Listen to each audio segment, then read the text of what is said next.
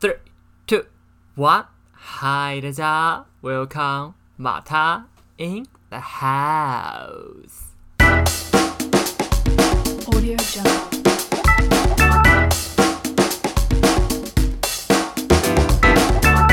嗨，大家晚上好。今天呢是 Podcast 的第十四集了，没有错，今天是倒数第二集了。然后今天其实是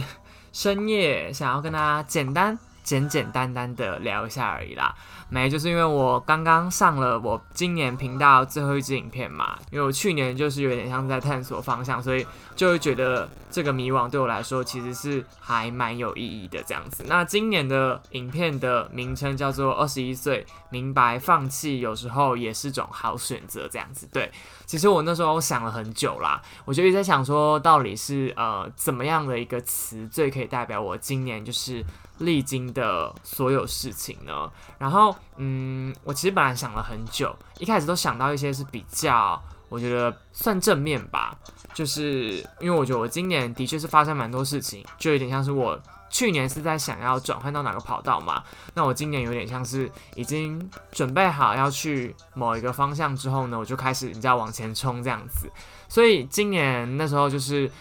我就想到有一个朋友，我们前一阵子在聊天的时候，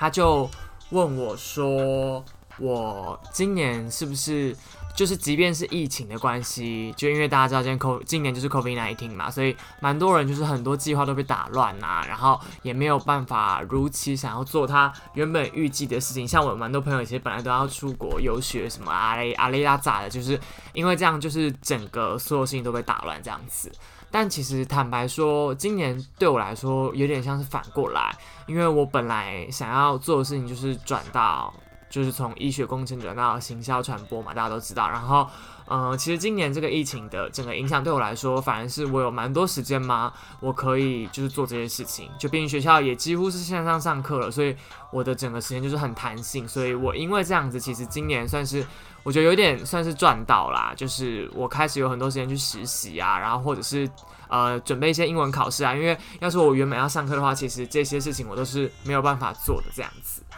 那那时候我那个朋友就问我说：“诶，所以其实这样说起来，我好像因为 COVID 1 9的关系，然后就有很多时间可以做这些，所以感觉我今年是不是收获很多这样子？因为就感觉我好像整个年都好像蛮充实的这样子。”对，然后我那时候其实，呃，其实老实说，这一句话就是这样的一些形容啊，我也不是第一次听到了，蛮多朋友在跟我聊天的时候，可能都会提到这件事情，就是可能会想要说，就是哎，今年看起来好像过得还不错这样子。对，然后嗯，其实那时候听到大家讲这句话的时候，我心里就是会有一点点疑惑吗？然后我最后才衍生出，就是今年后来才发现，其实比起获得啊，我倒觉得我今年放弃的其实更多，所以放弃其实就变成我觉得二零二零对我来说一个蛮有呃代表性的一个词吧。那其实我在影片里面，因为那是一个七分半的回顾影片嘛，所以我觉得我没有很详细的说到底，呃，是怎么样的过程，我只是呃有点像是一个纪录片的方式，然后还有一些我的对白啊，我尽量把我想要讲的内容浓缩在那七分半，但其实，呃，我觉得很多东西都还是没有带到的啦。所以我今天才想说，呃，趁着有一点时间，然后用 podcast 的的一个短短的可能 maybe 十五二十分钟，我就来跟大家聊一下这样子。嗯，我影片里面其实有提到说，我今年放弃了念书这件事情嘛。然后我后面啊，我先从这件事情开始讲好了。嗯，就是其实我真的觉得说我没有要再念学校的书，我觉得是今年我才真的很下定决心。以前可能会觉得说我就是平日的时候在学校看书啊，然后下课的时候我再去做一些。嗯，不论是自媒体或者是任何实习的工作这样子，但我得坦白说，去年那样子，就是去年的上半年，我就是试着这样做，我发现，呃，我很常会觉得不知道自己在干嘛，就是感觉好像身旁的朋友会说，哎、好酷哦，你有经营 YouTube 呗，或者是，哎、哇，你本科念医学工程，你还跑去做这些额外的事情，也太厉害了吧？就是其实，呃。的确是蛮常收到这样子的，就是大家给我的回馈。但我自己其实比较有感觉是，呃，有一阵子会其实真的不知道自己在干嘛，就是好像接了很多东西，然后呃，你又好像没有真的做出什么来。那我觉得很大的一部分的原因，就是因为我还是花了蛮多时间在学校的课业上。我得坦白讲，因为毕竟一到五都要上课啊，我也我也不是说就是这么厉害，说什么去上个课，然后呃，就是考试直接过什么，其实也没有。所以呃，坦白说，就是真的占掉了我很多时间，然后又会让我觉得说我在做校外的东西，好像你知道，就是打一个擦边球。你说你真的要进去那个产业里面跟大家拼，好像。也是没有办法的，或者是我会觉得说说服不了自己，说如果我真的这样子做到毕业，我会有那个能力转跑道转成功吗？其实我当下是会觉得没有，反而会有一种像我影片里面讲到那样子心有余而力不足的那样的感觉啦。所以今年年初，我其实是呃告诉自己说，我现在就是对医学工程的事情，我就是我就要放下，我就是真的要真的要。跟这个科系说拜拜了，这样子，就是告诉自己说，你我以后不会走这条路。然后我选课啊，其实我都选一些不用考试的课。其实我那时候已经把很多学分都修完了，所以我大四，像我这学期我也是九学分而已，而且我有九学分，大部分学分都是实习学分，跟我去呃台北科技大学的经管系修的一些上课的课程这样子。所以我今年其实就是年初的时候，就是告诉自己说。我会觉得，如果真的再念下去，就是我要一边顾及学校的东西，然后一边又在想着我要跨域，我觉得这这根本就是不可能的。就是我觉得我也没有厉害成这样，所以其实我那时候真的是，嗯，就是告诉自己说，就是不能回头。然后如果真的决定要离开这个科系的话，我就要做的绝一点这样子。所以也是因为这样子，我就几乎把系上的东西都。最小化啦，就是这真的是尽量不会影响到我想要转转领域的这个呃整个行为吗，或者是状态这样子。所以年初这件事情对我来说其实是一个蛮大的决心，因为我也有讲到说，我毕竟也是第一志愿出身呐，就是我也是以前从小念书念到大，而且我自认就是至少我的成绩也没有到真的超烂这样，所以其实我。在说要不念书之后，到今年年底，其实也将近快一年的这段时间，其实我真的非常非常长，觉得很疑惑，说就是，呃，这样真的 OK 吗？因为其实我想要做的领域，我个人认为他们在就是不论是做行销、电子商务，或者是做传播媒体之类的，我觉得在比较像是怎么讲，大家印象中的那种念书的。就是专业知识的成分，其实真的不用这么多。呃，我我觉得在这个产业里面，我看到比较多都是一些很实战实务的经验这样子。那因为我其实也不是说真的是多厉害，所以老实说，在这一年摸索的途中，我有时候就会觉得自己就是是不是不适合，可能就会想说，我是不是其实还是比较适合念书，因为我自己觉得我念书念的没有到太烂。然后在这些实物产业。里面就是碰撞的时候，就有时候会觉得很挫败，会觉得很挫折，或者是会觉得比想象中累很多。因为当初离开的时候，就是没有在念书的时候，一定就是期待说我进到一个我喜欢的地方、喜欢的领域，我应该会过得更轻松。但我得诚实说，其实今年有一段时间，我也是过得比较怎么讲刻苦一点嘛。就是我会觉得说，哦，真的好累，然后怎么会这么累？然后事情也没有说做的多好，这样子。那那时候真的就是蛮一度的怀疑自己啦。加上我其实那时候就是下定决心没有要再做医学工程之后，我也有想着说，嗯，因为台湾在行销或者传播媒体这个产业没有这么的重视。那如果我真的想要做出一些什么来，或者是我想要。有什么作为的话，我觉得去国外一趟走一遭，不一定是要待在那边一辈子。但我觉得去国外走一遭，对我这个领域的人来说是必要的。所以其实我那时候也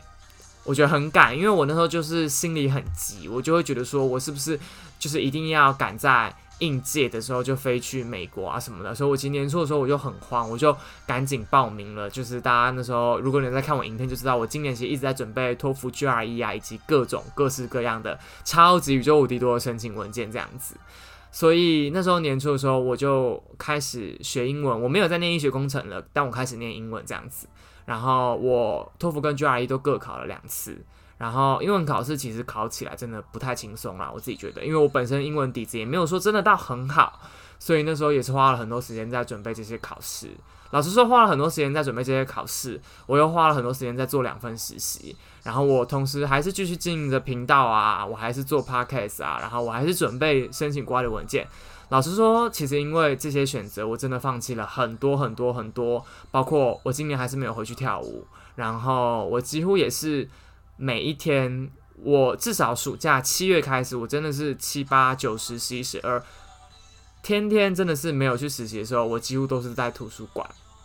然后就是一个人处理很多东西啊，准备考试。而且我得坦白说，北医真的我找不太到跟我方向比较像的人，就是想要走行销传播的。但这也不意外啦，因为毕竟我们就是医学大学嘛，所以我会觉得说，今年就是它是一个很。孤独的旅程，我就觉得放放弃了很多，真的是放弃了很多，然后也没有跟太多朋友见面啊，所以其实我觉得最最最难熬的时候，应该就是十月左右，那时候我就是托福考完，但 GRE 就是要再考第二次的时候，然后文件又真的是还有很多没有弄，然后也因为这样子，我就是暂停了频道很久，内心也觉得很。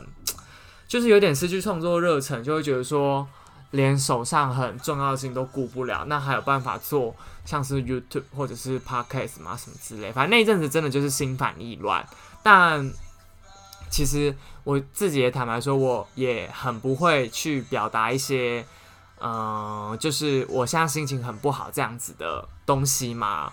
所以回到最一开始，才会有朋友问我说：“我今年是不是看起来收获很多？”但我反过来却说：“我觉得我一直在放弃很多事情，就是因为我放弃了这么多，然后我新的选择在那一段时间里又没有让我觉得我好像有做出对的选择，对，然后所以我才会觉得，所以我才会觉得说，每次听到有人跟我说：‘哎，他觉得我好像过得很好，很充实’，我心里就会有一点点怪怪的。”就是我也不是说我过得不好，但我也并不会觉得说我好像有像他们口中讲的，就是那样子，好像每天都很你知道 energy，就是很有活力这样子。嗯，我会觉得说我就是一样嘛，我影片中提的就是报喜不报忧这样子。而且其实应该很多人都是这样，就是我也不太习惯去表达我比较悲伤的一面。那我觉得很大原因是因为我会觉得很多问题都是我自己的问题。我本来就是一个，我个人觉得我本来就是一个蛮独立的人啊。如果大家之前有听过我哪一集 podcast，我就有讲过说，我认为解决，呃，我认为解决悲伤的方法就是处理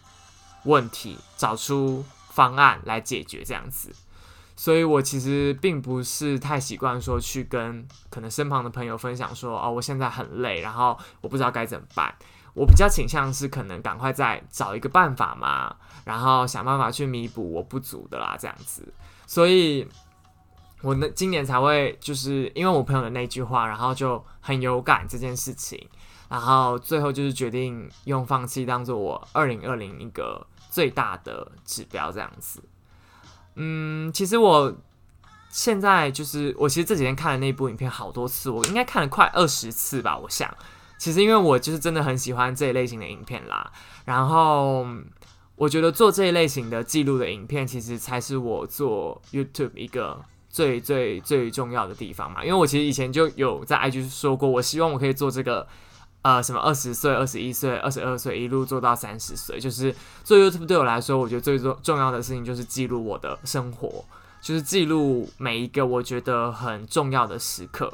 虽然大家有时候会看到我会做一些系列嘛，不论是分享穿搭啊，或者是化妆品啊等等，但我个人觉得那都是记录我喜欢的东西，记录我每一个时期的样貌，每一个时期的心得感想。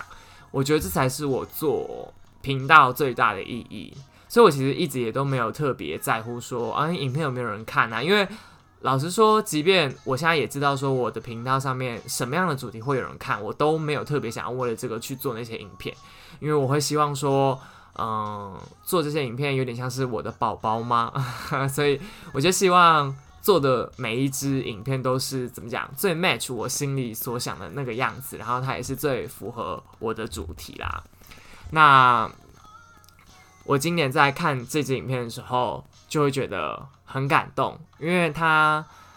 因为他今年的我今年的拍摄手法其实跟往年呃去年不太一样。我去年有点像是以我的一天，然后去描述我一整个年，但我今年的拍摄手法是，我今年的影片的呈现手法是把我一整年从年初到年末一些我觉得很重要的事情，包括呃我去 TED 演讲啊，我去醒吾科大当讲师啊。我的两份实习啊，然后还有一些我跟我各种朋友的创作，对，就是尤其是这一块，就是我觉得啊，反正就我今年就是这样呈现嘛。然后我特别想要说的就是跟我朋友们创作这一块，呃，我影片中后段有提到说。我后来就是觉得，就是低潮期过后，就觉得我还是得给今年的自己一个交代，因为我那时候想到最好的方法就是我至少要把这一切都有一个结尾这样子，所以我那时候就还是。呃，开始继续准备考试啊，然后准备申请文件啊，同时我也回去创作，就是做 YouTube 跟 Podcast 这样子。那那时候最大的改变，其实就是我陆陆续续找了很多很多朋友来陪我一起拍，不论是拍影片或者是录 Podcast 的节目。因为我那时候就觉得说，可能是因为我一个人一直在处理很多事情，所以我就觉得，嗯，我的压力一直太大，然后没有办法负担。所以我那时候就嗯想说，那不然找朋友一起来创作啊，反正就是你知道这样也很好玩。其实我觉得很感动，因为就是真的是我的今年有陪我一起创作的朋友们，真的是很有义气。他们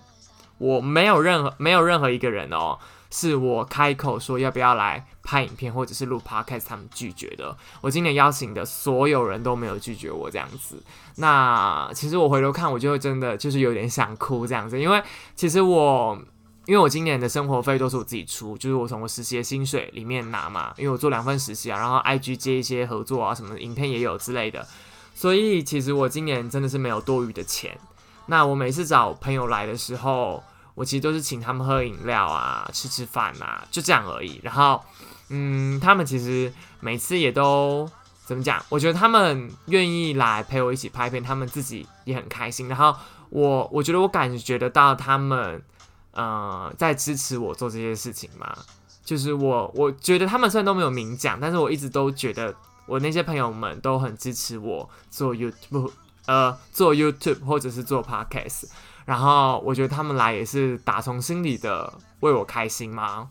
当然，我自己觉得他们来之后也发现，我自己觉得他们都有发现创作其实也是一个很有趣的事情啦。对，所以，嗯，老实说，因为我今年真的是都是一个人，然后唯一有跟朋友相处的时间，真的就是大概十月、十一月、十二月这几个月，我比较密集的跟他们一起创作的时候，然后这时候就会觉得说，嗯。维持一段友谊真的蛮不简单的，然后我觉得我一直也在用我自己的方式去跟我身旁的那些朋友们做互动或者是联系。嗯，我觉得我不太是属于那种可能会想要找你一起吃饭或者是一起出去玩、去看电影的。我觉得我不是。其实我比较喜欢的模式是我们有一个共同的目标，或者是达成一个任务那样子的感觉。